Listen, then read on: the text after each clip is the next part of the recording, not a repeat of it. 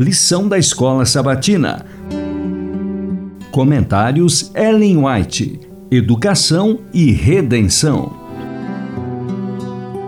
Lição 3. A lei como professor. Quarta, 14 de outubro. Lutas e dificuldades dos guardadores da lei. Ezequias e seus colaboradores instituíram várias reformas para fortalecer os interesses espirituais e temporais do reino. Assim fez Ezequias em todo o Judá. Fez o que era bom, reto e verdadeiro perante o Senhor, seu Deus. Em toda a obra que começou, de todo o coração o fez e prosperou. Confiou no Senhor, Deus de Israel, não deixou de segui-lo e guardou os mandamentos que o Senhor ordenara a Moisés. Assim foi o Senhor com ele. Segundo Reis 18, dos versos 5 a 7.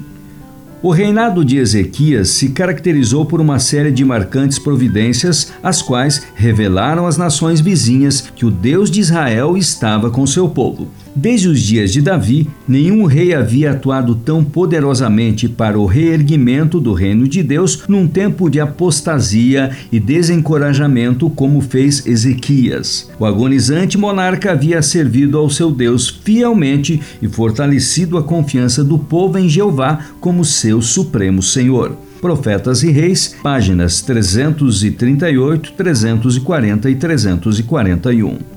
Jesus não interveio para livrar seu servo. Sabia que João conseguiria suportar a prova. De boa vontade, o Salvador teria ido até João para, com sua presença, iluminar as sombras do cárcere mas não devia se colocar nas mãos dos inimigos e pôr em risco a própria missão. Com prazer, teria libertado seu servo fiel. Entretanto, por amor a milhares em que anos posteriores passariam da prisão para a morte, João devia beber o cálice do martírio. Quando os seguidores de Jesus estivessem em solitárias celas ou morrendo pela espada e pela tortura ou na fogueira, aparentemente abandonados por Deus e pelas pessoas, que consolo lhes seria ao coração o pensamento de que João Batista, de cuja fidelidade o próprio Cristo tinha dado testemunho, passou pela mesma experiência. Foi permitido a Satanás abreviar a vida terrestre do mensageiro de Deus, mas o destruidor não podia atingir aquela vida que está oculta juntamente com Cristo em Deus. Colossenses 3:3. O inimigo se alegrou por levar aflição a Jesus,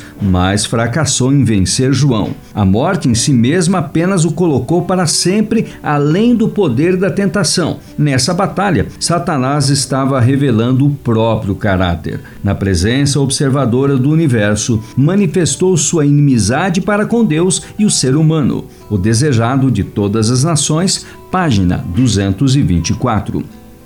Todos nós passamos por dias de profunda decepção e extremo desânimo. Dias em que só predomina a tristeza, nos quais é difícil crer que Deus ainda é bondoso, benfeitor de seus filhos na terra. Dias em que os problemas nos perturbam de tal forma que parece melhor morrer do que continuar vivendo. É nesse momento que muitos perdem sua confiança em Deus e são levados à escravidão da dúvida e ao cativeiro da incredulidade.